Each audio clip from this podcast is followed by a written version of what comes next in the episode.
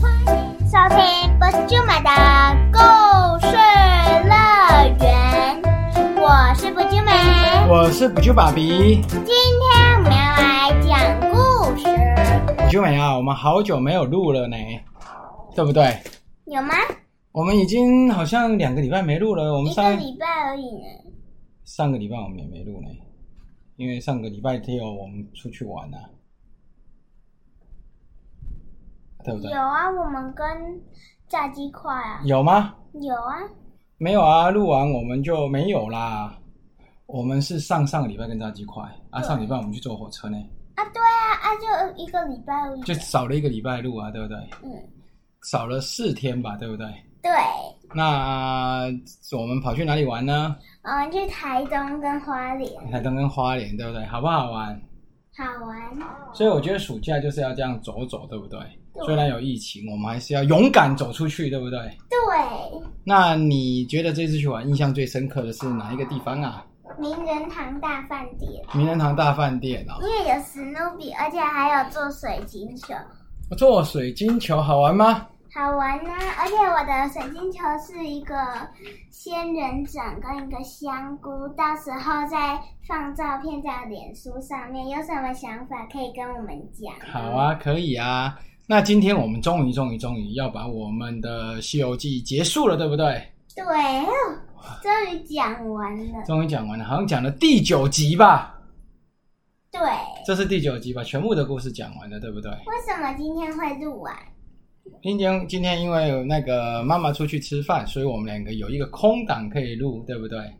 对，然后今天我们录完之后就要开始新的故事了，对不对？对，我们今天会跟你们预告，我们下一个故事会是什么哦？而且这个故事非常非常的精彩，是 Udora 最喜欢的侦探系列的故事，对不对？对，让大家等等看，等一下最后再跟你们讲哦。那我们就来今天的故事吧。今天的故事是天竺国斗玉兔精。比丘国的百姓热情挽留，唐三藏师徒又多了好几天才离开。这天，他们来到布金禅寺，寺里的长老热情的接待，请他们吃斋饭。当晚，唐三藏和长老在夜月光下散步，讨论经书，却听到寺中有女子哭泣的声音。唐三藏问寺中怎么会有女子呢？阿弥陀佛。长老，叹口气说：“唉，有一天晚上，一阵大风过后，这女子若在我们寺中。她自称是天竺国的公主。我去打听过，天竺国的公主还在皇宫里呢，并没有公主不见的消息。从那日起，我每日供她餐点，只是她每到晚上就会哭泣。感觉起来公主又被别人变走了，对不对？这个《西游记》里面很多人会变成公主的样子啊。对呀、第二天，唐三藏师徒四人进城地上渡劫，正巧碰上天竺国的公主在街头抛绣球交驸马。孙悟空说师傅，师傅，我们去看看那个公主到底是真是假。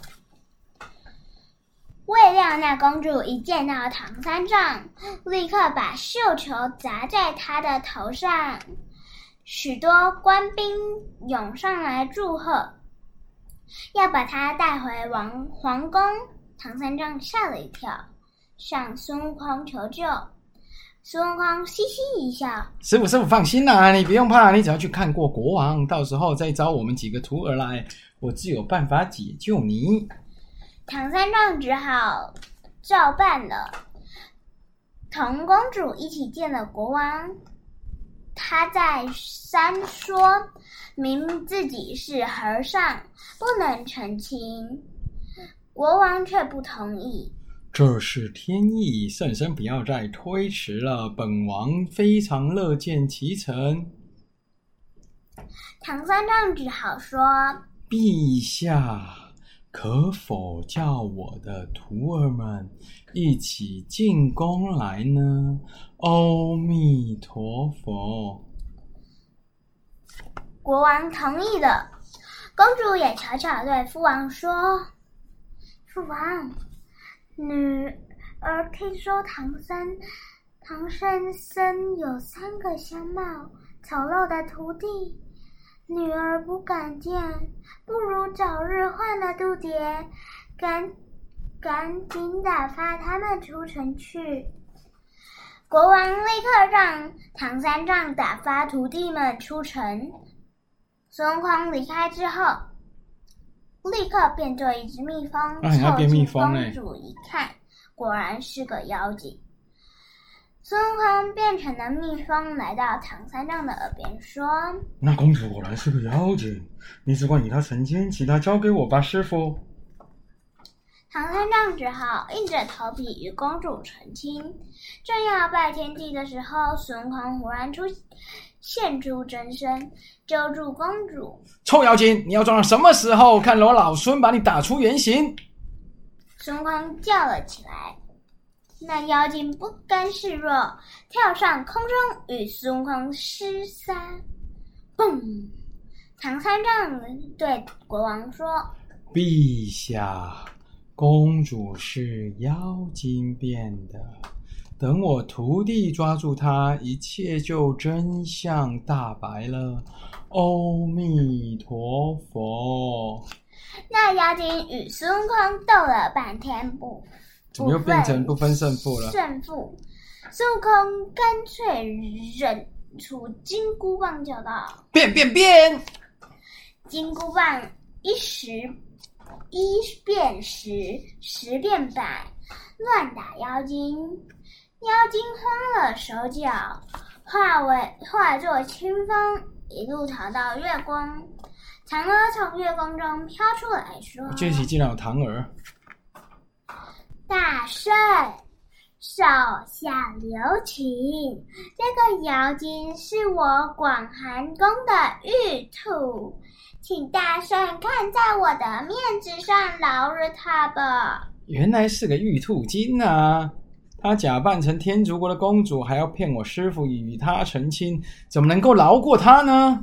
嫦娥说：“那真公主也不是凡人，是禅宫掌灯的素儿。什么是素儿？素儿是她的名字啊，就跟素梅一样啊。哦。十八年前，他接下投胎在天竺国。皇后腹中，而玉兔精曾被素儿打过一巴掌，一直记仇，要来报复，于是把素儿丢弃在荒野里。这次也算了解恩怨，真假公主的李系终于摸清楚了。国王呼喊：“那我的公主到底去哪里了？”别担，别担心，真公主就在金蝉寺呢。孙悟空说完，就让他们到寺里迎回真公主。国王一家人终于团聚。第二天，国王大摆了宴席，感谢唐三藏师徒，一连吃了五六日。国王要送金银，师徒四人不收，国王就率领百官送了一程又一程。没办法，孙悟空干脆招来一阵暗风，让国王等人看不清眼前的道路，师徒四人才顺利离开。历尽漠难成正果，终于到了最后一节了。他们应该修修那个取经成功了。唐三藏师徒四人历经千辛万苦，终于到如来佛祖所位处的灵山。那灵山霞光普照，瑞气沉香，但上山的途中却遇到一条河。唐三藏正发愁如何渡过河，面上飘来一边一叶扁舟，渡船的人过来迎接他们。唐三藏看到那船底，立刻大叫起来。这是个无底船呐！阿弥陀佛，师傅别怕，快上去吧！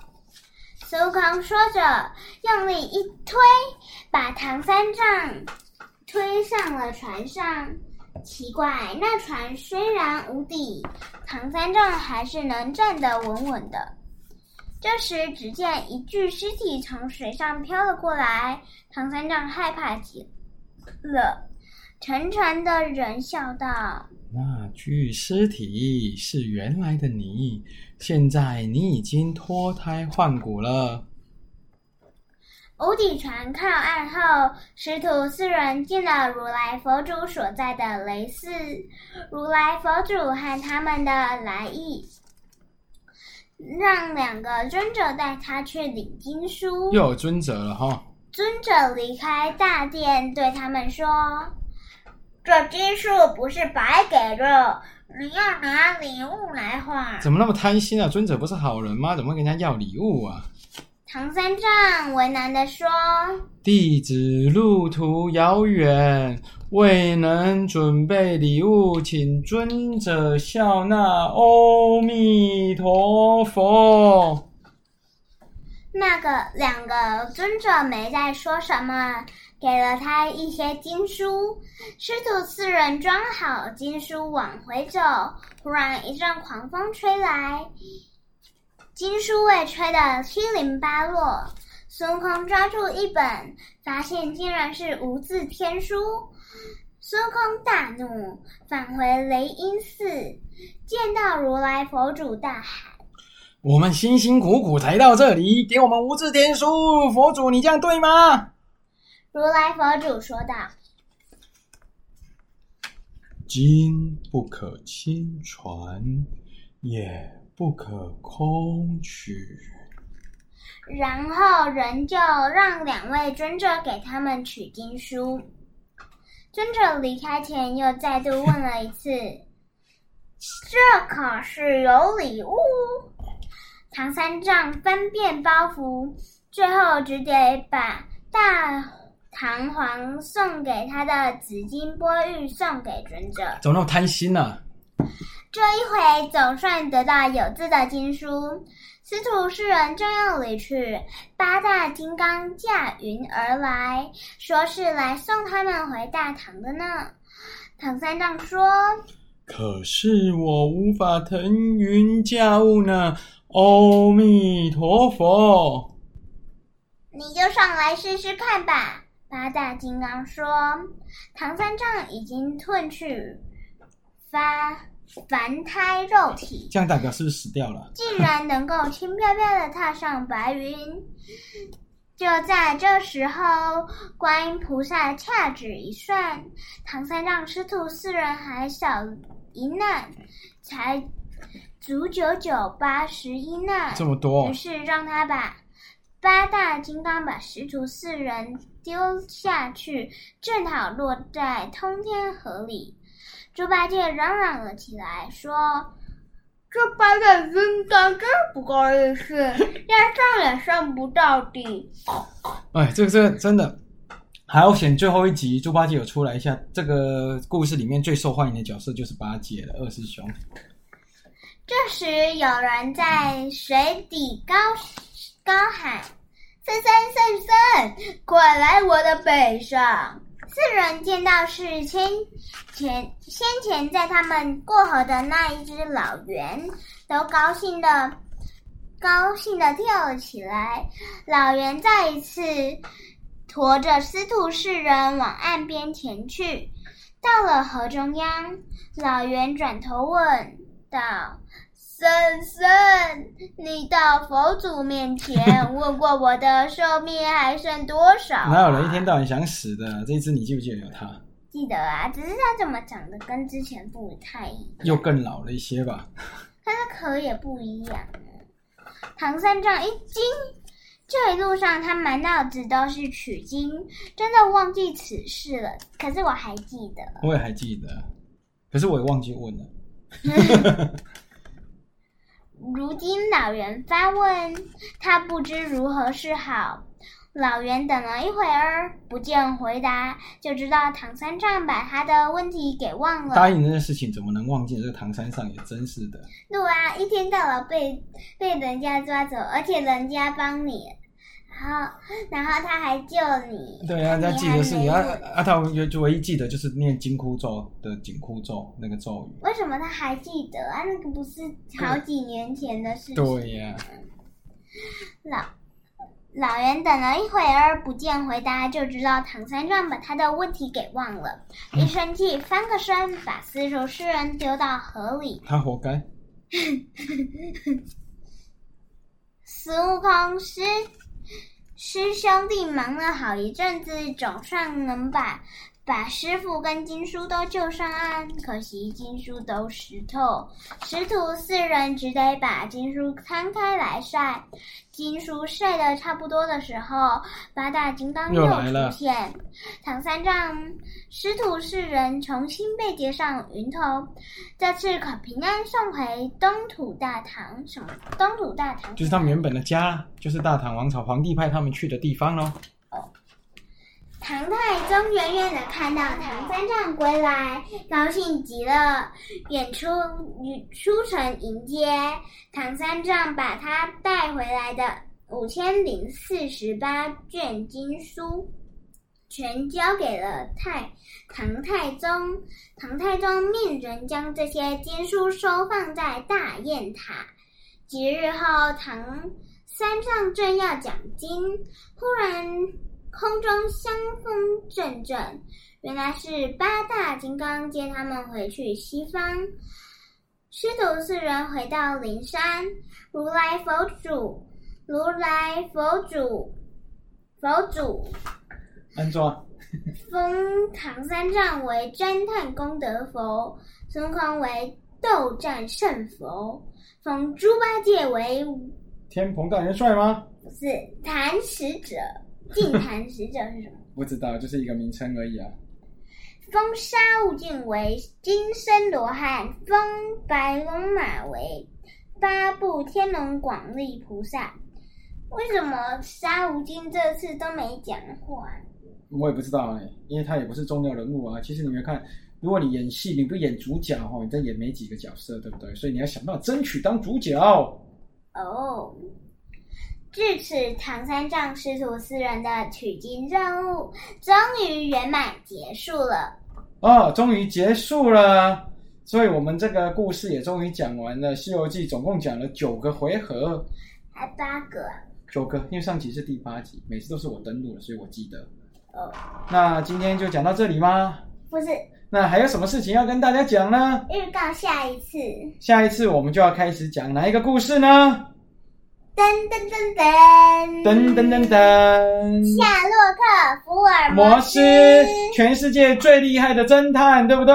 对，名侦探福尔摩斯会遇上什么冒险呢？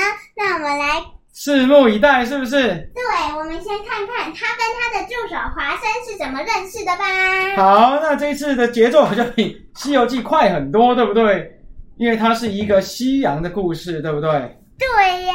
啊，他是一个很厉害的侦探哦，而且这里面的侦侦探的故事都非常非常的刺激。今天我们先来讲一小段接下来的故事，好吗？好，我们呢今天要讲的是那个华生跟福尔摩斯是怎么相遇的，是不是？对，好，华生呢是位医生，也是福尔摩斯得力助手，负责将破案经过写下来没。错，就是福尔摩斯里面的小说，其实不是福尔摩斯自己写的，是华生写的。华生是一个医生，而且华生之前当过军人哦，他是退伍之后，然后他是军医，他是一个军医。哦嗯，那我们让你介绍夏洛克·福尔摩斯吧。福尔摩斯他是生在在在一九一八八一年哦，已经到现在超过一百四十年了哦。福尔摩斯他是一个很敏锐的推理能力的破解高手，以世界第一侦探之名享誉国际，喜欢抽雪茄和做实验哦。而且他住在哪里呢？他住在贝克街二二一 B 四，是伦敦，住在伦敦。英国伦敦，对不对？所以这个故事就是一个英国绅士的故事，而且他是全世界最厉害的侦探。但是那时候还有一个全世界最厉害的，呃，亚森罗平。对，他是什么？他是全世界最厉害的小偷，对不对？对，但是他其实是好人。他是侠盗，他是偷东西去帮助穷人，对不对？对，但是他其实是好人，只是他用错方法去帮别人了吧？也没有方向方法，他用的方法只是太太像小偷了。那 我们接下来下期就会开始讲福尔摩斯的故事，要开始讲第一节吗？我们来讲他们怎么相遇的。好，夏洛克·福尔摩斯对于这个名字，大家应该多少都有耳闻吧？他是英国第一，不是世界第一的名侦探。福尔摩斯不论在任何谜团都能解开，他也是打击犯罪、帮助接受害者的正义之士。这些为为人熟知的既有印象，必所有人都如家如数家珍如数家珍。然而，最令我开心的是，他同时也是我约翰·华生最好的朋友。我和福尔摩斯在一八八一年相遇。我自从医学医学院毕业，就一直在国外工作。那时我刚回到英国不久，打算在伦敦租屋。那时我我认为，与其一个人住，还不如跟眼眼跟人合租，既可分摊房租，又能互相照照应。于是便找朋友商量，请他帮忙介绍室人选。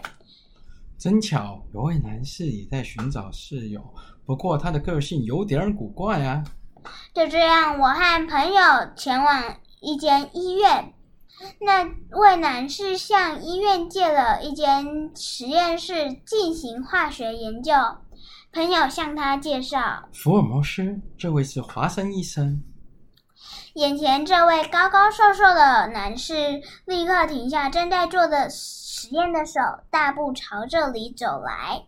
他上下打量我一阵子后，微笑着说你好，想必你是从阿富汗回来的吧？：“听他这么说，我大吃一惊，因为我确实是在阿富汗生了重病，刚回国休养。也太厉害了吧！是是的，但你怎么知道的呢？这没什么，我的朋友称呼你为医生，你的姿势和动作又有军人的神态，所以合理的推断，你应该是个军医。黝黑的皮肤，从柚子里，从从袖子里露出来的手臂颜色很白，显示你应该是在热带地方被晒黑的吧。加上看起来很疲惫，左背有点不灵活，像是生病或受过伤。一名英国军医待在热带地区，被晒成小黑人，而且可能因此生病受伤的国家，就只有阿富汗符合这些条件。原原来如此。对福尔摩斯精准的推理，我感到相当佩服。我的朋友边笑边说对了，福尔摩斯，你不是在找合租房子的室友吗？华生也是啊。：“福尔摩斯听了，开心的对我说。”哦，华生，我在我看中了贝克街一间挺不错的房子，我想你也会喜欢，请多多指教我的新室友。他边说边伸出手来，我们就像老朋友那样握着手。就这样，我和夏洛克·福尔摩斯一起住在伦敦市内的贝克街二二一 B 室。实际上，共同生活后，我发现福尔摩斯比原先听说的奇怪，才以为他他整天都待在房里做实验，下一秒却突然拉起小提琴，陷入沉思，或是从椅子上跳起来，急着出门。我完全不知道他他他从事什么工作。此外，经常有警察来这里找他，还有许多来自不同社会阶层的。人登门拜访，福尔摩斯每次都像我初次见面那样，很准确的说出正确的背景，或是看穿对方所烦恼的事件的真相。太厉害了！没错，他的工作就是推理，专为伦敦警方或私人解决疑难的咨询侦探。咨询侦探。夏洛克·福尔摩斯可说是世界上第一私家侦探。今天在贝克街的住处，同样有人带来不可思议的事件。曾曾几何时，担任他的搭档，与他一同冒险，记录案件状况及和破案经过，竟成为我的工作。就像这起事件。下一期将会开始讲这个事件哦，我们不会跟人家预告，下一期听了就知道哦。所以新的故事即将展开，也欢迎各位小朋友跟大朋友一起来听，好不好？但是这个故事的名字，这的作者其实不是华生，是柯南。呃，这是真正的作者，可是他是用华生的角度是写这个故事，对不对？对。柯南道尔，对不对？对，好，那我们今天录的比较久，也快也谢谢各位一直陪我们到现在，对不对？对，那我们下次见，拜拜，拜拜，暑假快乐哦！记得要订阅我们的频道，还要给我们五星评价，也要多多去我们的 Facebook 留言哦，我们会定不定时的呃在那边放些照片哦。好，谢谢哦。那。下次我们讲完，大概讲完福尔摩斯的时候，我们会来我们的自创故事。好，谢谢大家，拜拜。拜拜。